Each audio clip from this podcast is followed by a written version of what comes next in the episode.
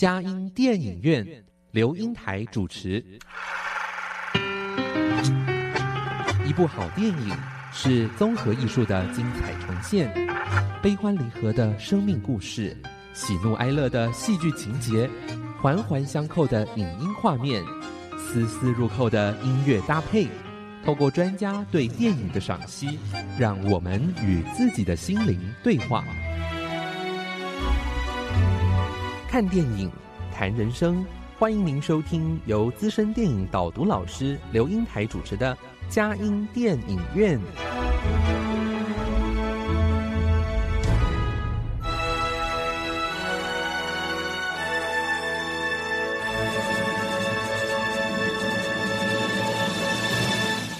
各位亲爱的听友，您好！今天我们佳音电影院，呃，非常非常难得啊，邀请了呃海峡对岸的心理智商师哦，朱俊义老师啊，朱俊义心理师到我们的当中啊，来谈呃他印象最深刻的电影啊，《三更半夜居然要香蕉》。这个电影非常非常的呃特别的名字哈，日本片。好，那我想呃，俊逸你好，你好啊，戴老师，听众朋友们好。对，哎，俊逸好高兴哦啊，有机会哈，就是能够邀请到呃，在我们呃师大新辅所啊，哎，新辅所的全名是什么？呃，台湾师范大学教育心理与辅导学研究所。哎，对，辅导。呃，有时候有人还叫个智商，对对对，哦有点包罗万象的感觉。我们这个教育心理与辅导学系，它的博士班有两个组，一个是教育心理学组，一个是智商心理学组。嗯，智商心理学组的。对对，呃。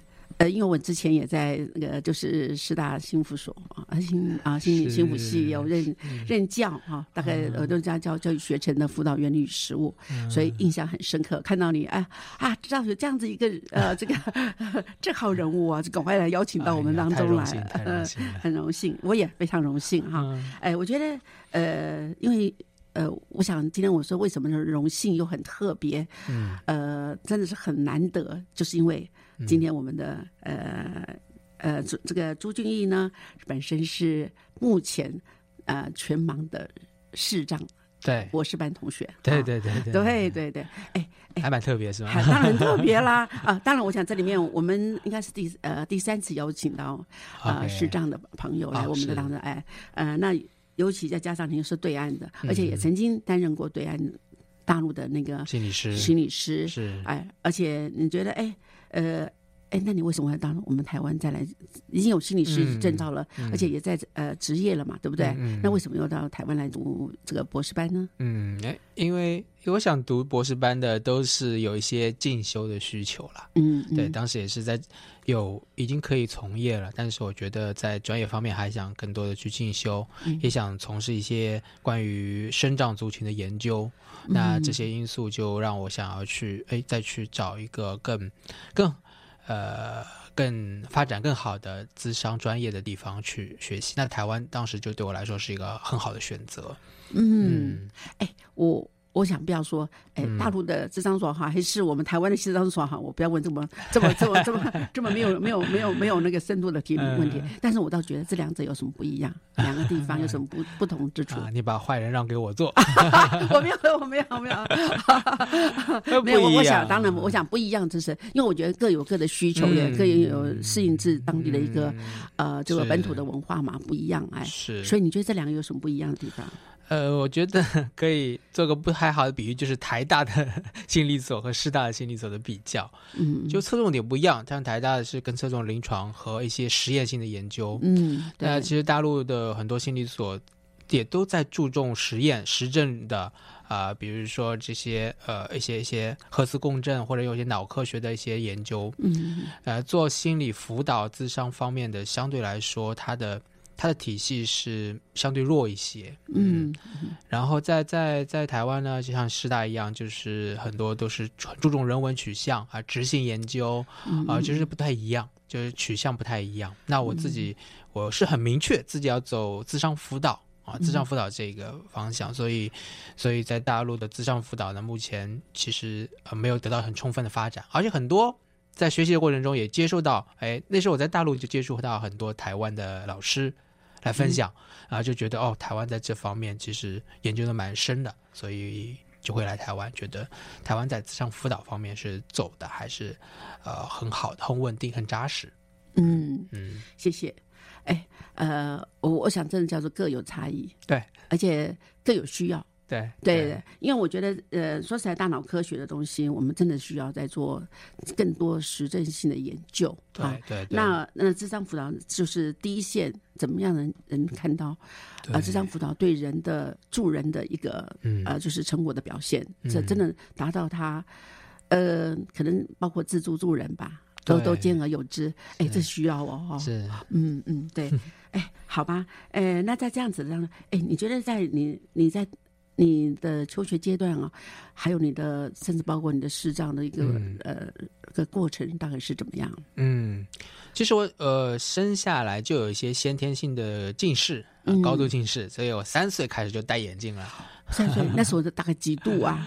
那时好像就三百度吧，三百度起跳啊，每年增加个五十度之类的，就是一直其实戴眼镜有矫正视力嘛，所以还好。那从小。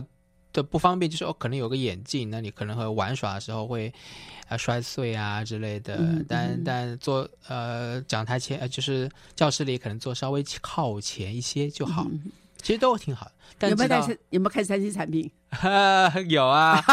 然后国中的时候，其实那时候电脑开始。我那个时候开始电脑游戏啊什么，不感觉有多啊，该接触一些电脑，甚至去网吧。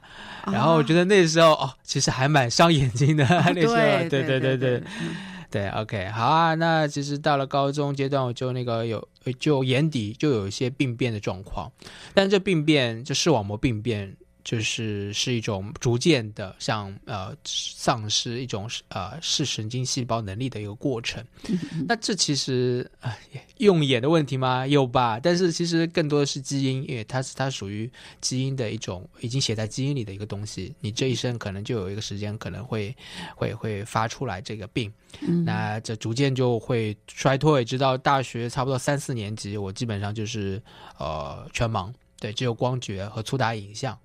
那到现在也是差不多是这样，那只有光觉的一个全盲状态，在台湾应该就是这个重度了，还没到极重度，但可能是重度，对对，重度障碍者的等级，对对，所以虽然不是天生，可是那种基因在呃在。必要的时间就会呈现出来哈。对对，那个哎，我觉得青少年阶段到一个成熟的青年，在好像这是一个关键时期啊。嗯，好像很多人的那个潜在的疾病，在这个时候很容易啊 呈现出来。对啊，对啊。您那时候心情怎么样？其实那时候不太懂了，又觉得哦，怎么是这样啊？我的人生好像被已经医生已经。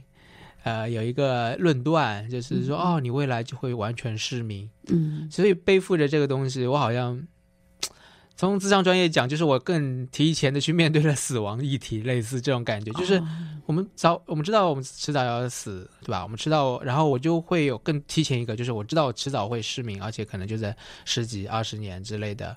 对，所以这个就很早的背负了一个东西。那这个对我来说。让我的青少年走的就有点好像背着一个东西，对，没有那么的，好像你可以很 很自在、任性、任性、快乐，对对对对对，我好像一直有一个东西，嗯，告诉你，哎，你嗯，你有这些特殊状况哦之类的，对对。那爸爸妈妈会有过度保护了？爸爸妈妈其实他们也没有过度保护，哎，我觉得倒是没有过度保护。嗯，他们对我来说，从小他们的教养方式都比较的信任和，呃呃信任我，然后给我空间。对，当然他们也会多接送一些啊，比如说对高中啊，呃这些都会多，就是出行的方面他们会多关照我一些。嗯嗯，对。那你有兄弟姐妹吗？我有一个弟弟，他小我九岁。哦，小九岁啊，对啊，哇，这个弟弟还跟你落差太大了，对啊，对啊，那他跟你相处呢，他会不会成为你的陪伴者，还是帮助者，还是嫉妒者？我不知道他嫉不嫉妒哎，因为爸爸妈妈一定都关心你哦。呃，对对对，他现在也很大了嘛，他他今年也会有走入婚姻，然后他出来，他走得很快，对，然后我觉得他对我来说。呃，小时候我真的把他当成我自己的孩子一样，就是更多的对我更多的照顾他啦。对你你太有爱心了吧？大大九岁就就要就做成为你的孩子，九我很我很很爱你的弟弟，就是对我还是很蛮喜欢小孩。我觉得他刚生出来的时候，我就哎很爱抱他亲他，哦，对对对，就蛮可爱的小朋友，我很喜欢。然后对啊，他慢慢长大，包括我也呃尽量有时间会教他一些课业方面的东西，对。但是因为他基本上进入到小学、国中，我基本上在大学忙，所以不多。那这几年其实，呃，我觉得他成年之后，他也更成为我一个协助者。有有什么事情远程协助、远距的，我就说哦，你可以帮我看一下这个吗？可以看一下视讯，你帮我看一下这个，他都很乐意。他会帮我处理一些小小的事情。对他其实还蛮对，反过来现在很照顾我这个哥哥。如果我有需求，他一定会帮助。哇，好感动哦！我觉得好像很贴心的感觉。哎，是蛮贴心。哎，还好你小的时候有就帮帮助过他，对不对？这个这个倒是很蛮有那种哎，这这个哎，曾几何时哎，哎，之前你是帮助他，他现在帮助你啊，我觉得哎，兄弟感情能够到这种地步，真的是非常难得。对对对对。哎，有时候你说亲情还有手足之情，要维系的好，也真的不容易。是的，是的，是的，对对，非常好。恭喜你！哎，那我觉得你在人际关系会不会有遇到一些什么样的问题？人际关系，如果说因为视障的原因的话，呃，我会想到，比如说国中、高中开始，我其实从小就和男生玩的时候，就比较注意自己的眼睛的状况，因为眼睛会碎啊。然后，呃，打篮球，然后包括后来看不太清，其实国高中。阶段看不太清了，已经不能看，也并不太能和大家一起打篮球，因为那个球传的很快的时候，我眼睛就反应不过来。嗯，所以和好朋友们在一起，我很多时候就是跟我会跟着他们一起去篮球场，但我和他们打不能打在一起，打到在一起，嗯，略微有些影响啦。就是有时候哦，后来单车也不能骑了，就就不能和他们玩在一起啊。我觉得是会有一些影响。嗯，对，包括大学那就。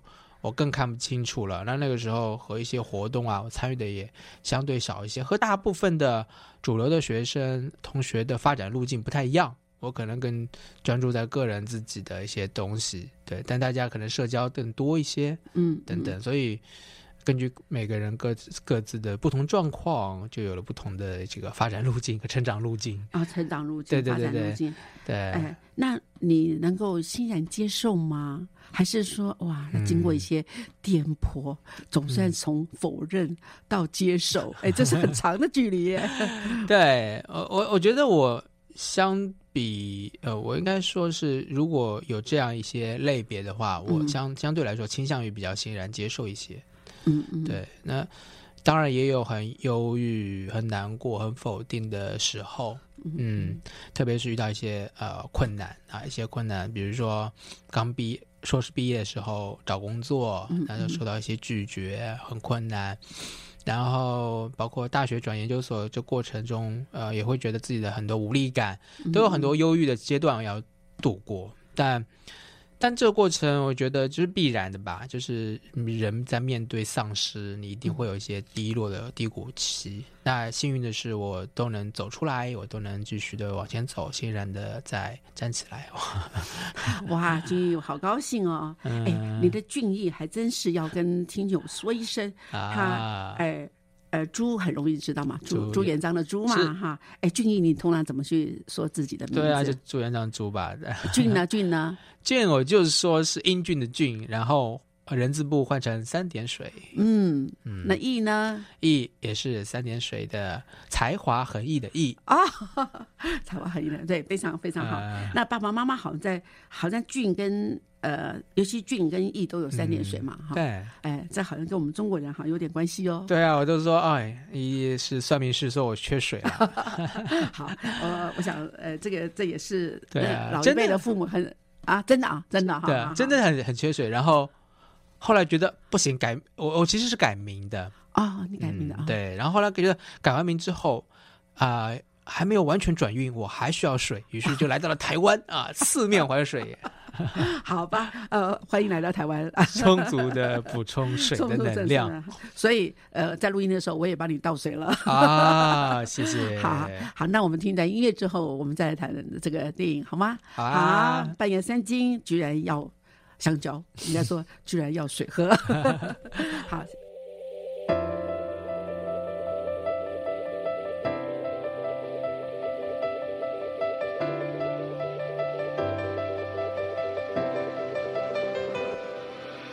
なぜこんなとこに咲いたその花も訳を知らず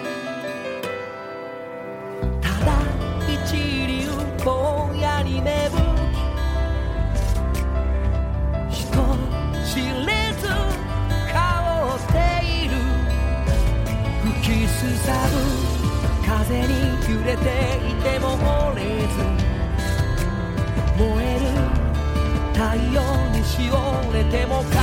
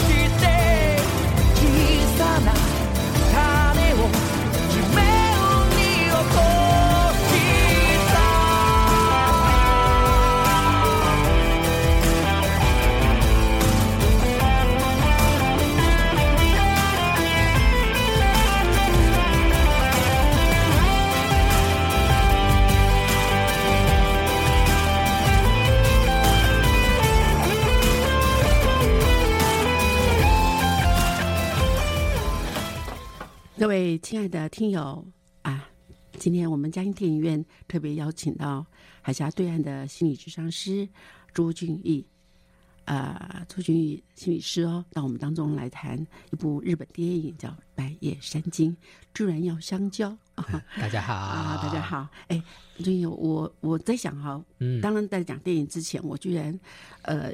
因为辗转的关系，我知道你哈，那我觉得啊，好高兴哦，呃，有难得有机会，而且跟我学同行的哈，师大呃幸福所在那边读博士班，那而且你好像也在整个过程中，当我们今天第一次见面哈，可是呢，呃，在我们联系的时候，我觉得你都好像蛮高兴的，有这个机会，是而且呢，那个高兴里面，我就发觉好像也完成了一些未经之事，因为你就是想要谈一部电影，就想就谈这部电影啊，然后你也觉得很高兴，吧完成了这件，你想去深入了解这部电影，好，啊对。哎，那个，呃。好，在讲之前，我还想再想一个问题。哎，我这个也是一个呃好奇宝宝。啊，我就想问你，哎，那你那时候，当你真的在呃，就是有这样子，因为陆续慢慢啊渐进的方法，嗯。啊，那你进入到呃全盲的世界，嗯那你后来怎么样去用克服到文字的一个障碍呢？嗯，呃，就是这个有一个重点是感谢这个科技时代的发展。嗯嗯哎，其实我在嗯看很需要看的，就很需要看的协助的时候，其实二差不多二零一四年，那苹果公司就就就就就有那个很好的 iPhone 的升级，然后其实苹果里面它会有一个 Voice Over，它是一个屏幕爆读的软体的功能。嗯那这个功能其实呢，在以前也差不多两千年开始就有很多的呃，有一些软体可以支持到盲人朋友、视障朋友去去用听的方式来听取文本这件事情。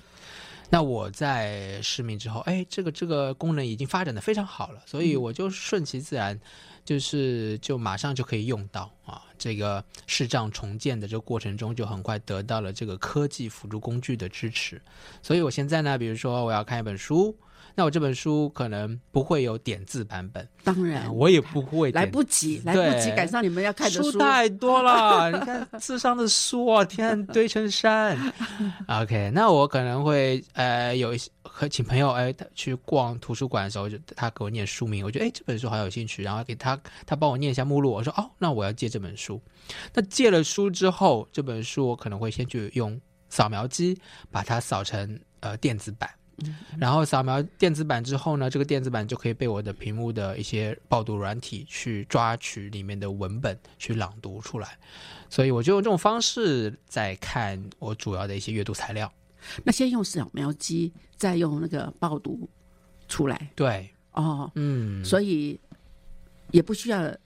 去有人帮你在做那个什么报读了哈？对对对，人工报读比较现在比较少了。对，我在读大学的时候，我有到那个启明启聪的学校啊去做报读，哎，嗯，哎，那我就是哇，呃，一本一本的那种所谓的巨著，哇，那练好久哦，那我们就把它，那那他们再给它变成点字，还真麻烦哎。对对，哇，真的感谢这个科技文明哦，来让让让你们也在失明的过程中，那他有应该中英文都有喽。对，中英文当然都是可以读的，都可以读的哈。对，那当然那个声音就相对来说比较的机器一些，没有英台老师真人朗读那么优美。好，谢谢你。那但是我想哈，那各有好处了，这个有好处。嗯，那二零一四年那一般呃好，那在之前呢，你在读呃在读大学到研究所，甚至你在工作的时候，嗯，那你有没有再去重新学习点字？我其实有尝试去学啦，对，我觉得那是一个基础的一个东西。你你你你，你如果中途失明，就一定学一学，学一学之后呢，你可以感觉一下你要不要用它。嗯，那我还是学了一下，但是它就像你去学，比如说想学钢琴，你可以学弹每个键。你甚至可以学弹一首简单的曲子，但是你要真正的成为可以很快的演奏啊，你想弹的任何曲子或者你喜欢曲子，那个路程就更长了。那点子也是这样，你基本上学基本的都可以了，但是你真正要摸一本书，那个速度怎么跟得上来，这个是要下苦功夫啊！我没有下这苦功夫，我会的，现在留下来的还。记得的，在使用的就是关于阿拉伯数字啊，在认识电梯或者自己在做一些东西的记号，或者在打扑克牌的时候可以用到。哦，这样子还哦，你还打扑克牌自我娱乐呃，就有有人际互动的娱乐。这个人际互动很重要哦，就是比如说我过年对不对？最近这过年，如果我和家人在一起，家人都打麻将打牌，那我怎么参与呢？我就拿出我的点字牌，说来用这副牌，那这副牌我会和你们一起玩，哇，就可以一起玩呢。就用扑克牌打麻将，还是用那个打扑克？哎，那也可以用扑克牌打麻将，当然也可以了。还有可以实体的啊，摸也可以摸的，可以摸出来。当然也有，也可以。哇，所以就嗯，你看，就有可以用一些辅助工具、辅助的方法，然后我们人际互动也能很正常的进行。哇，太好了。嗯，可是，在那个之前，就是说，您您在那个呃，就是工作中呢，那你你看，你从大学到研究所到工作，那你你你那个点。是，就是有你有有有做过点字的一个学习，但是不是那么专精，但是对你的呃学习跟啊你的工作会有影响吗？啊，没有什么影响，其实因为刚才说了有其他的科技辅助工具。那二零一四年到现在，哦，那也差不多，你就等于说是正好，哎，还正好赶上你的失明的时候。对啊，对啊，对啊。哦，那对，好像哎，无愧。这个这叫做无缝接轨哎，我觉得是哦，可以这么说。要感恩了，要感恩，对要感恩，要感恩，真的是太太有哎。那我我想我们听友哈，我我是帮听友问问题了，也是我自己的疑窦，就是说，哎，那你怎么看电影啊？我其实失明之后看电影的确是个困扰，那时候不知道怎么看呢。然后请朋友哎说，哎，你帮我讲一讲，哎，发生了什么？他说啊，这个很难讲哎，啊，这个。他自己也在欣赏，然后就没有办法讲，所以有一段时间我真的不知道该怎么看电影，或者我基本上不看电影，甚至后来就哎，其实很多电影都是小说改编啊，直接看小说哦，小说更精彩啊，啊，就改看听小说，嗯，对，所以有一段时间是不看电影的，那更多的是欣赏文学作品，嗯，对，那直到后来就听说哦，其实。在在在在视障的辅助工具中，或者说大家协助视障者的过程中，有个专门技术叫口述影像。嗯，口述影像，对，那它就是专门可以帮助呃视障者如何去补充他的视觉信息的一些协助的技术。那看电影就也可以通过这个来帮助视障者看电影。我、后来才知道，哦，原来有很多地方在尝试做给盲人讲电影这个事情。那我就去参加，就会听一听他们是怎么讲，怎么用语言的方式去转述视觉的信息，然后配合着电影原本的版本去欣赏。嗯，对，呃，大陆也有在做这些事吗？对，大陆其实也有在做啊，嗯很早也在做，好像也是受到台湾的一些启发，或者境外的其他一些地方的地区的启发来做啊，也有做，对，但是呃各地都有各地的尝试了。对对对，非常非常好。呃，诶，在某些在心理智商辅导方面，好像不得不说，好像我们台湾好像比大陆在先进了一些。嗯可是你们哇，这个突飞猛进，对也让我们非常的这个需要急起直追。那彼彼此有这种良性的竞争是一个好事啊。嗯，但是台湾真的也也有，就是所谓的，呃，真的说书人、说电影人，以前说书人，现在变说电影的人，口述影像的人啊。对哎，我要特别说，呃，黄英雄老师可是第一把招哦，对不对？是是是，呃，但是第二第二位我觉得也很棒，嗯哎、就是比较年轻的啊，童建龙老师、啊也是是啊是我们嘉音电台的啊，他现在出去先自我发展，他在在在呃，也是我们的好朋友哈。是啊哎，他他们这这两位是我认识的非常优秀的口述影像。嗯嗯，哎，听说你的呃，像像像我们今天讲的这部电影嗯《三更半夜居然要相交》啊，那你是怎么看到的？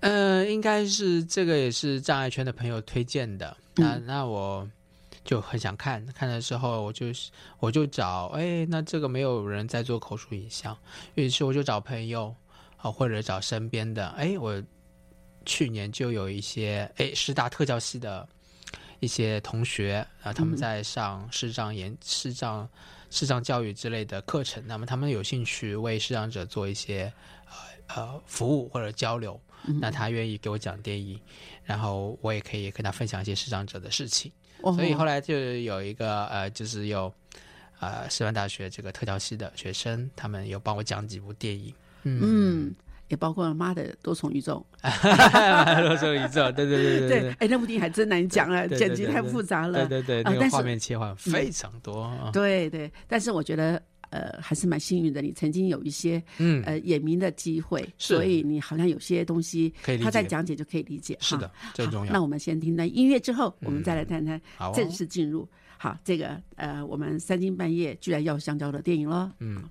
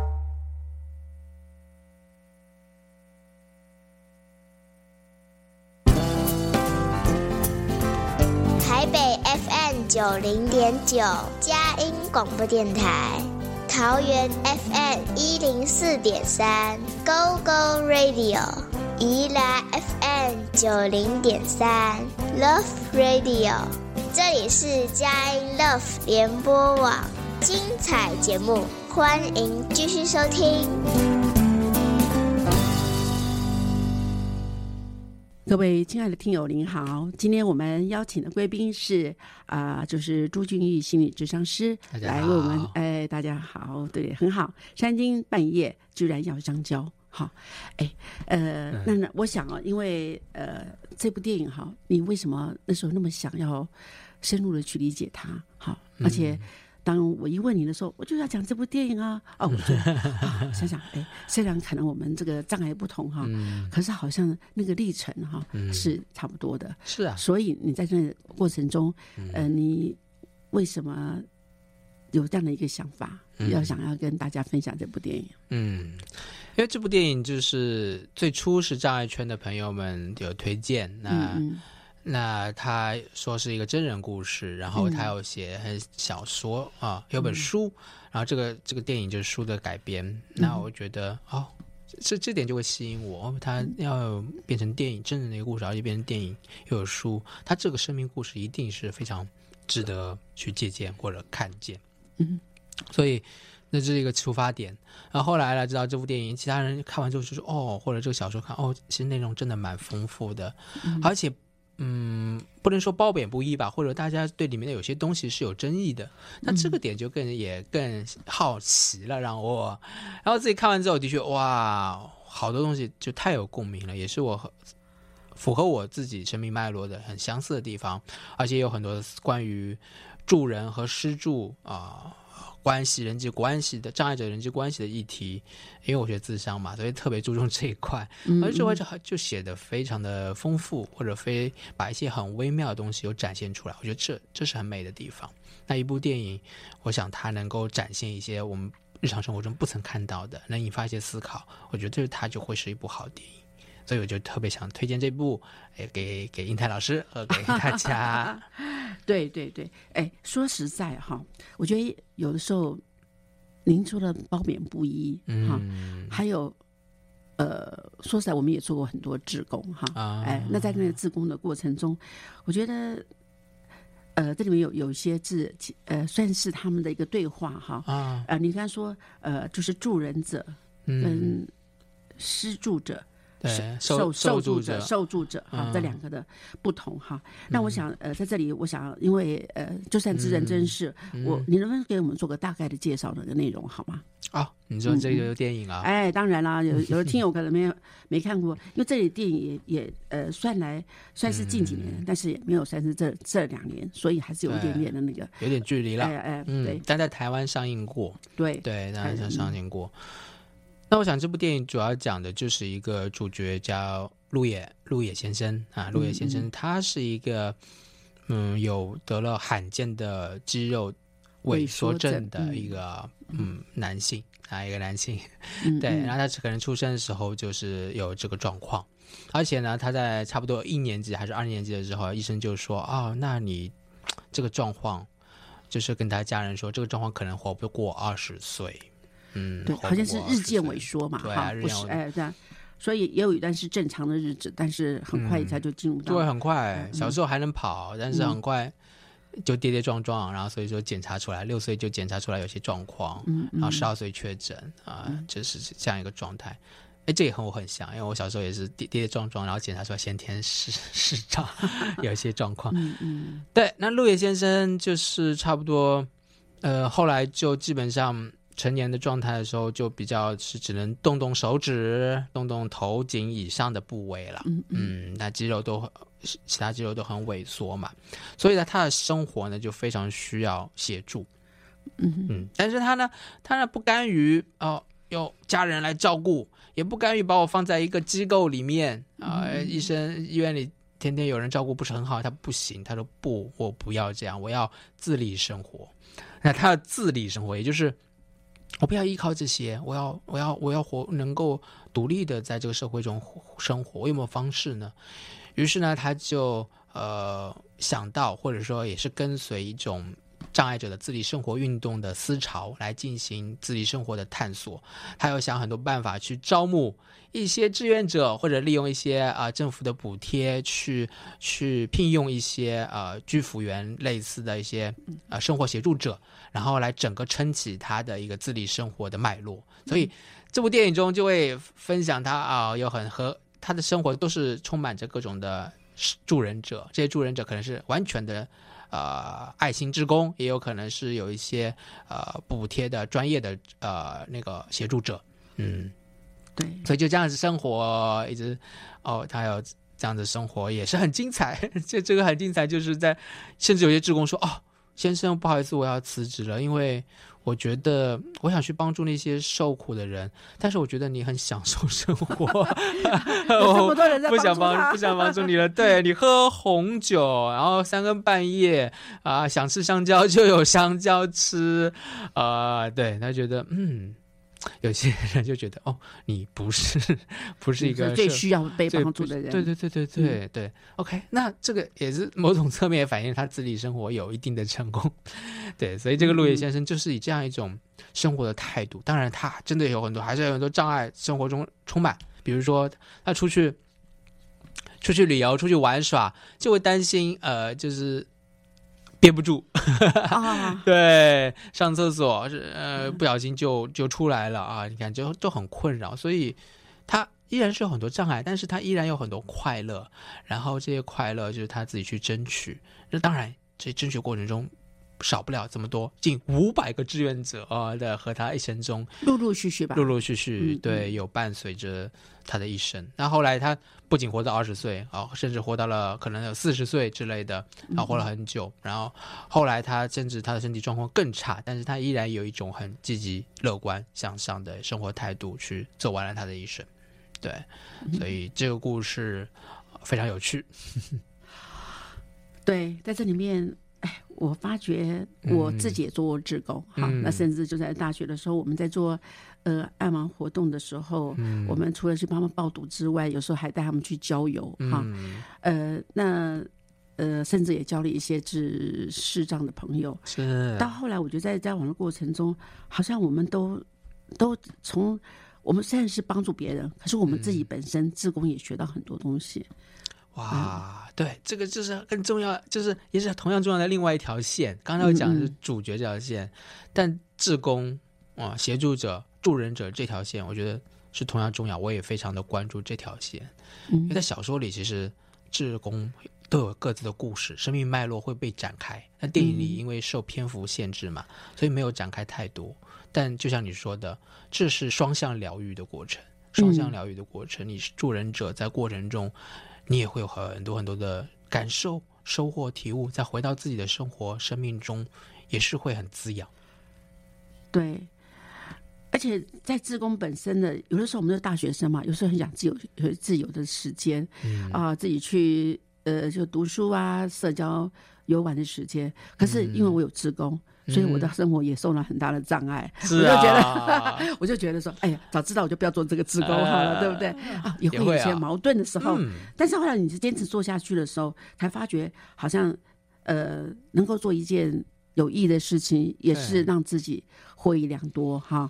那但是这里面我们发觉啊，哎，这个这个叫陆野，他的全名是陆野敬明先生啊、嗯。啊，那觉得那在陆野先生，我觉得他好像有时候有点啊，那个在上面说啊任任性啦、嗯，啊，很自私自我啦，还有还还有一件事，容易坠入情网哎、把那自宫也可以当做一个恋爱的对象哇，还还有时候很爱碎碎念，人家做不满意还会抱怨呢、对对对对，很不客气，哎很不客气。对对啊，对，哎，那可是他呃自己呃这个行动受限，但是呢呃还想出去呃所谓有一颗自由的心，想去郊游啊，哇什么还自己打扮的漂漂亮亮的啊，那很多人在服侍他的感觉。对对哎，所以有一个女生啊，哎，那女生我觉得她就哇，那个女职工哇，她就说啊，陈经她，你以为你是谁呀、啊？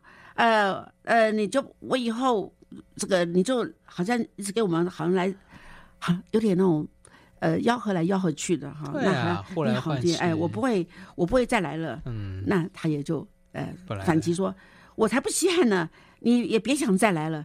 哎，可是这个人后来还真的再来了耶，还成为他的好朋友哎，嗯对不对？哦，所以我觉得那里好有很多很多的抱怨在里面，嗯可是你会发觉，好像整个感觉还好，有很多职工在帮忙。嗯啊，那所以大家还可以分工。可是我觉得，假如他是在家里的话，他的父母尤其是母亲很舍不得的时候，嗯母亲就是她二十四小时免费的这个自工了耶。对，那是、哎那是另外一个多重宇宙。如果是平行的话，对，如果陆野在家里不是自己生活的话，那那个那个生活其实是另外一种景象。对对对，所以我觉得在这里好像也是一种，呃，这样疏解了他家人的压力哈、对啊可是他他可是最最难的是他母亲一直都很耿耿于怀，这么多人在关心我的儿子，所以他也常做一些好吃的东西，好 来来呃来呃来请哎他们吃，天喂养他们，下母亲都一样对对对，那。那爸爸当然还是有功能啊，需要赚钱嘛，对不对？才呃来呃来带领他们，嗯这个这个养这个家哈。嗯总之，那我们就发觉，可是他在那种予取予求的过程中哦，他在耍帅呀、耍任性啊，嗯哎，那呃，有的志工就嗯就真的留下来，有的志工就离开了。嗯但是你会发觉，好像那种留下来的，他后来有在说，这些志工好像我的家人，啊，对不对？这里哈，那个哎，那在这里面，好像到后来，真的当当他有时候身身体有些软弱的时候，去住院的时候，要紧急摔倒的时候，嗯哇，他们也感同身受哈。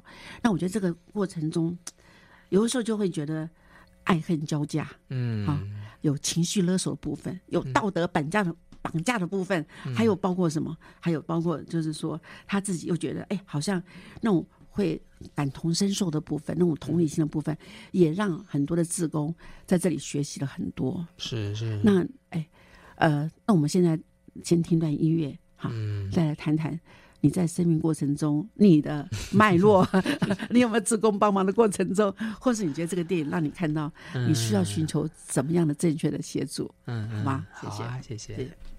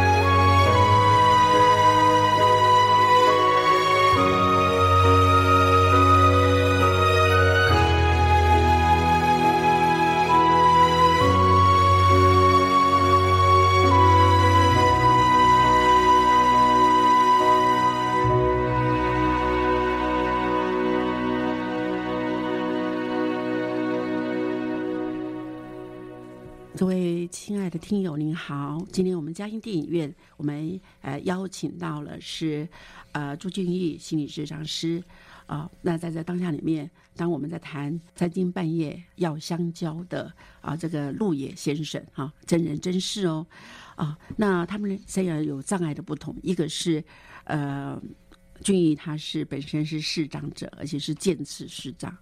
那我们的陆野先生是渐次的就肌肉萎缩，而且六岁就开始了哈。那所以在这两个身有不同，但是他们都有时候都需要一些呃助人的人啊，帮助的呃，当然是有的是父母，有的时候是职工。那当然，我们觉得陆野先生、好像也做了一个社会教育的功能呢。好，好像也训练很多呃这个职工，那也有些职工也跟他呃建立了很深厚的情感。对对对，哎哎，呃，那我想为什么会把他的一本书拍成这个电影？那一定也是有他的道理了。嗯，哎，要让大家知道说，哎，我我非常喜欢一件深刻印象的一句话。嗯，他说，好像在这个社会中，一定有百分之六到七，对有些所谓的呃身体障碍的部分啊。对对，那在这身体上，好像这是必然的，会发生的，不可，呃，不可不出现的一件事实。是啊，那只是要落在谁家的时候，我们不知道。嗯，好，那可是在这个过程中，呃，假如我们的社会，你家是没有这样子的一个身障的一个孩子，好，或是人，呃，就是呃这样的人人士的话，家人的话，那你可能没有办法感同身受，可能我们会有一个异样或甚至呃误解，甚至歧视的眼光。嗯哼，好，那可是在这当下里面，我觉得是不是我们可以反过来说，这是一个一定会发生的事实。当发生，他们也在承受我们这个百分之六跟七的生长的一个家人所要承受的一个很沉重、很沉重的包袱，包括呃金钱、时间，还有心理的煎熬。嗯嗯，啊，那甚至包括好像家人一人身障，可能全家都要被受到干扰。嗯，啊，所以我想，当我在讲这个，你能感同身受。那可是事实上，社会的人士他们在承受我们所受应该要可能会受到的痛苦，所以我们是不是要用另外一个眼光来看这些有这样的家的呃身障的家人，还有他们的呃他们家人所承受的一些身心的一个煎熬，我们是不是要更能够伸出援手？啊，而且志工哎，志工是有轮班制的，可是父母是 没有的，二十四小时的哇，所以在这当下里面，我真的觉得好像看到一个身障的人，嗯，我觉得，哎，你们要同情吗？一般说还是要同理。对呀、我们需要的是同理。哎，那你觉得同情跟同理有什么不同的地方？嗯，同情和同理哦、哎，对，在你工你你在接受这么多帮助的过程中，你觉得你有没有看到你很觉得好？这个这个他在帮助我，当然也包括父母哈，怎么样对你的教育？你觉得哪一个是比较让你觉得呃，当然你你你会不会有愧疚感觉？嗯，对父母的时候，对父母的时候，就是如果他们太为我太牺牲太多，就会觉得哦不太好意思。嗯，就像电影中陆叶就觉得、啊为什么他要自立生活？还有一点就是他觉得妈妈不应该被我这个障碍的还有障碍的孩子所捆绑一生，就像你说嗯二十四小时都服务我，他还应该有自己的生活，妈妈也应该有自己的人生，你去过你的人生吧。所以他听起来他很冷冷的把妈妈推开，但是他内心是温暖的。他希望他妈妈不会因为自己的障碍也也也成为了障碍人生。嗯所以嗯这个也是啊，很很暖、很窝心的一个一个点啦。嗯，所以嗯，再回到愧疚，就是如果妈妈真的为他而放弃了自己的人生，那就会让障碍的孩子们都有些愧疚。嗯，这种愧疚又是双向的，你这就是母子之间的愧疚，因为母亲为什么要二十四小时心甘情愿、无条件为孩子放弃自己一生？当然，妈妈的爱是有，但是妈妈其实如果生下一个有障碍的先天有障碍的孩子，都也会有那个愧疚感。所以这种双向的愧疚感是在障碍家庭中的一个一个结，一个结。我在做心理咨商辅导的时候，对这样的结、手足的结、家庭的结，都都会涉及到。嗯，它是一个双向的一种愧疚。对。那你在呃大陆做呃智商师做多久？我我是一二年拿到的证照，然后其实一二年之后就多少会做一些兼职。嗯嗯嗯嗯那在一二年到一六年之间，我基本上呃在大学校园和社区呃做一些咨商。呃，一五一六年其实更多做的就是障碍者的一些社区咨商。对，嗯，所以你好像在服务的对象方面，你觉得好像因为你自己本身就是一个、嗯障碍呃障碍者，所以你就很想帮助这样子他们对那这些呃障碍者通常是哪一方面的障碍？其实也多有都有肢嗯。体、肢体的障碍啊，然后有一些心智的障碍，那社区里接触比较多一些。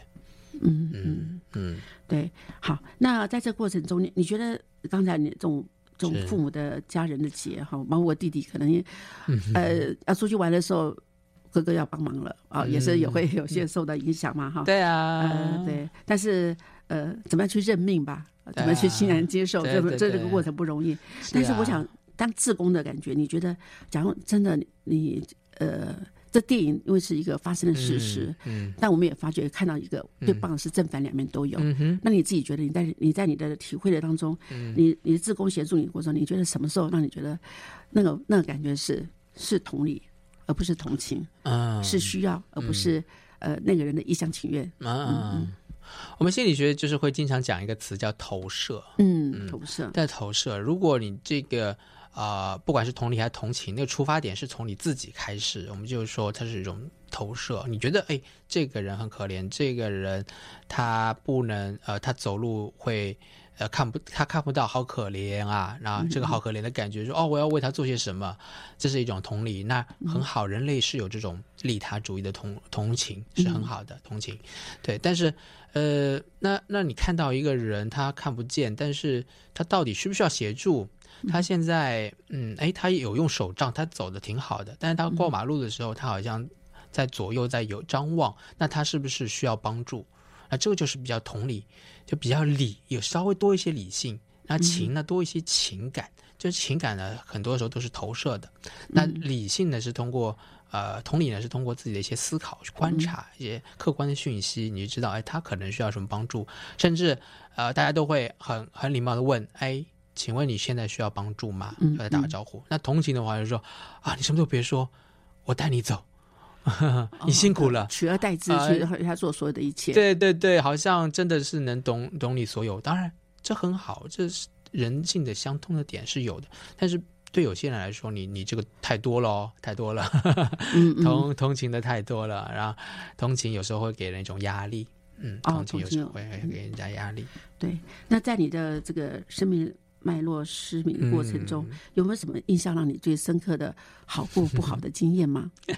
就这这个就一直会拿来开玩笑，就是有呃那时候刚学手杖的时候，然后手杖出去走路，然后有人就非常的热情，想要帮助你，于是就说、哦，我来带你走，于是他就把我的手杖给牵起来，就是像想牵着一个 东西走，就是他啊就很热情，他真的是很热情，那还蛮多以前有遇到这样的状况，就是他真的就是呃很很同情你，然后很帮助你，但他不知道怎样才是正确的帮助。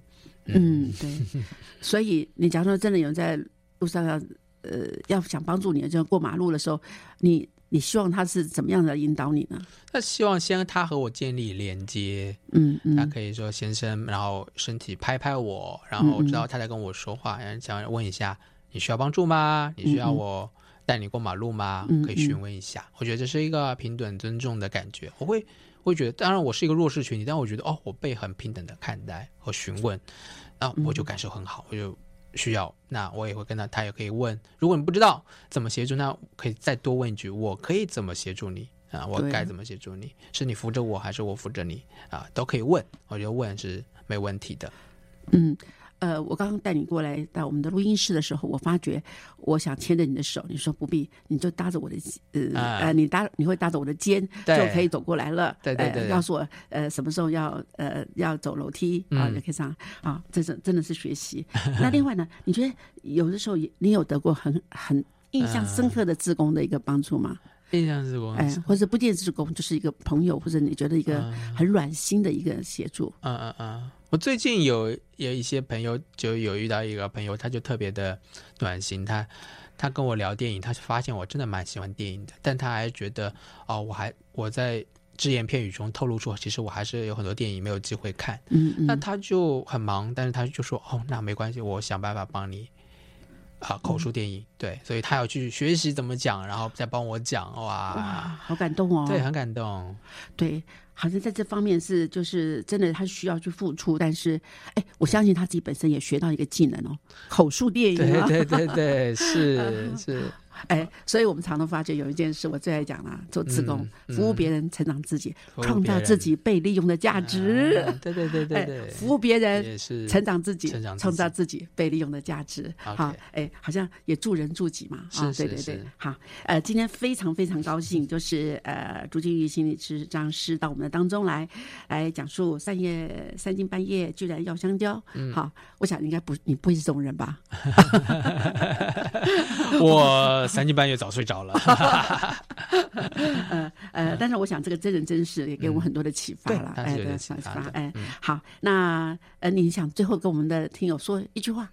呃，最后一句话就是用陆野先生的话说，就是呃，我们常常在思考，哦，我们呃要呃活得更好，或者说要延长我们的生命，但是生命到底是什么呢？生命是到底是在呼吸机下？啊，这种这种没有自主权的生命呢，还是你想活出一个呃更独立、更自主的生命呢？我觉得这是我们可以去思考的事情。然后也祝福大家都能活出自己想要的生命。对啊，太好了。那我想我们从自工的角度说，服务别人，成长自己，创造自己被利用的价值哦。好，呃呃，谢谢各位听友收听我们今天的节目。那我祝福大家平安喜乐，有阻碍相随。下个礼拜空中相见。谢谢大家，谢谢。